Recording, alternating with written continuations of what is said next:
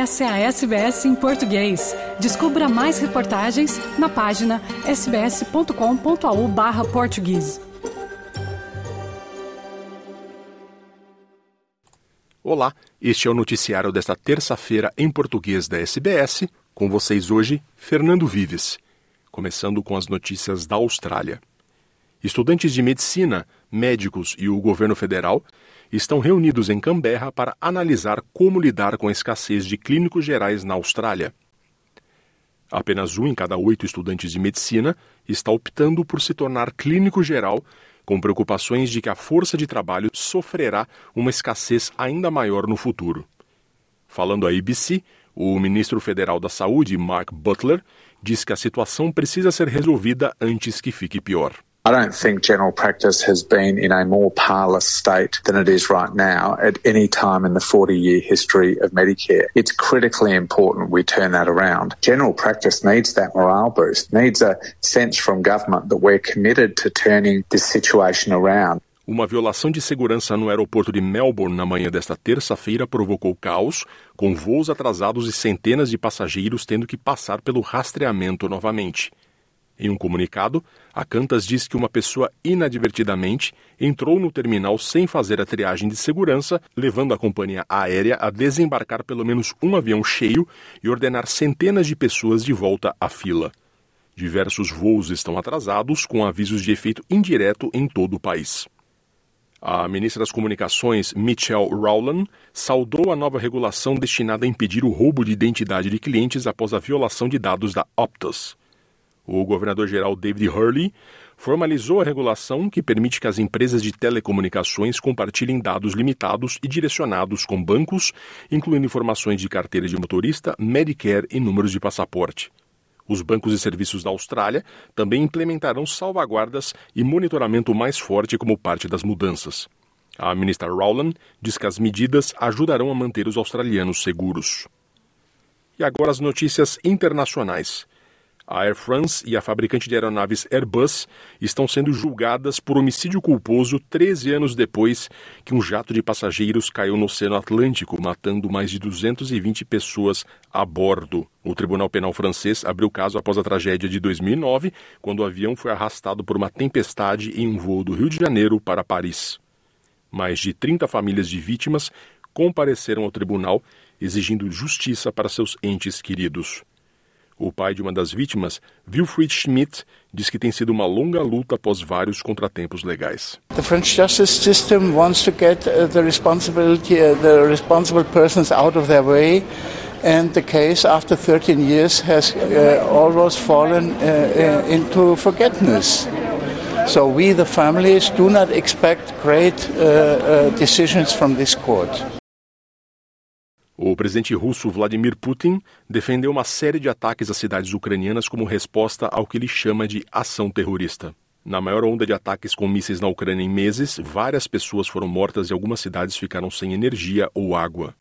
Putin diz que mísseis russos de longo alcance foram lançados para atingir a infraestrutura de energia, militar e de comunicações da Ucrânia. Ele diz que as ações foram uma resposta à explosão da ponte Kerch, que é usada pela Rússia para transportar equipamentos do país para a Ucrânia via Crimeia. Ele prometeu mais ações duras em respostas a quaisquer futuros ataques a alvos russos. There is no doubt this is an act of terrorism aimed at destroying Russia's critical civilian infrastructure. Its authors, perpetrators, and beneficiaries are the security services of Ukraine. Autoridades ucranianas não reivindicaram diretamente a responsabilidade pela explosão da ponte no fim de semana. A presidenta da Comissão Europeia, Ursula von der Leyen, juntou-se a outros líderes mundiais na condenação dos ataques mortais de mísseis da Rússia na Ucrânia, dizendo que está chocada e horrorizada. Dois dos parceiros comerciais mais próximos da Rússia, a Índia e a China, também manifestaram preocupação sobre a escalada do conflito na Ucrânia, rompendo com a posição neutra. Ao lado do primeiro-ministro estoniano, van der Leyen disse que a União Europeia apoia a Ucrânia. I am shocked and appalled by the vicious attack on Kiev and other Ukrainian cities. Russia once again has shown to the world what it stands for. It is terror and brutality. Those who are responsible have to be held accountable. We are mourning the victims. and I sent my heartfelt condolences to our Ukrainian friends. I know Ukrainians will not be intimidated, and Ukrainians know that we will stand by our side, their side as long as it takes. A Polônia aconselhou seus cidadãos a deixar o vizinho Belarus ou Bielorrússia em meio a crescentes tensões na Europa Oriental. O presidente bielorrusso Alexander Lukashenko é um dos aliados mais próximos da Rússia e acusou a Polônia de treinar pessoas para realizar ataques terroristas. Ele também acusou a Ucrânia e os membros da OTAN de planejarem invadir Belarus. O ministro do Interior polonês também realiza testes em 60 mil abrigos antiaéreos no país, dizendo que esta é uma preparação para os cenários mais sombrios. A Agência de Refugiados das Nações Unidas diz que terá que fazer cortes severos em suas operações, a menos que os países doadores aumentem as contribuições. A guerra na Ucrânia levou milhões de pessoas a fugir do país e agora mais de 100 milhões de pessoas deslocadas à força no mundo, fazendo com que o orçamento da Acnur suba para mais de 16 bilhões de dólares australianos. O alto comissário da ONU para Refugiados, Filippo Grandi, diz que são necessários pelo menos 1,1 bilhão de dólares australianos até o final deste ano. I regret to inform you that for the first time during my tenure, I'm worried about UNHCR's financial situation. You have encouraged us to expand our donor base, which we have, vastly exceeding targets, but as a United Nations agency, one created by member states with a specific mandate, we cannot be reliant on the goodwill of individuals or companies alone.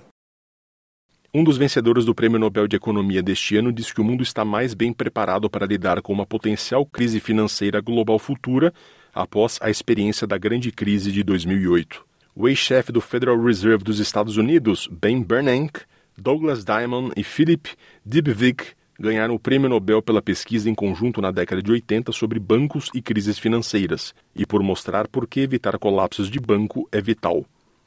Douglas Diamond diz que seu conselho para os formuladores de políticas é entender que a estabilidade econômica tem a ver com confiança. Financial crises become uh, sort of worse when people start to lose faith in the stability of the system. The best advice is is, is to be prepared for uh, making sure that your part of the banking sector is perceived to be healthy and to stay healthy and to uh,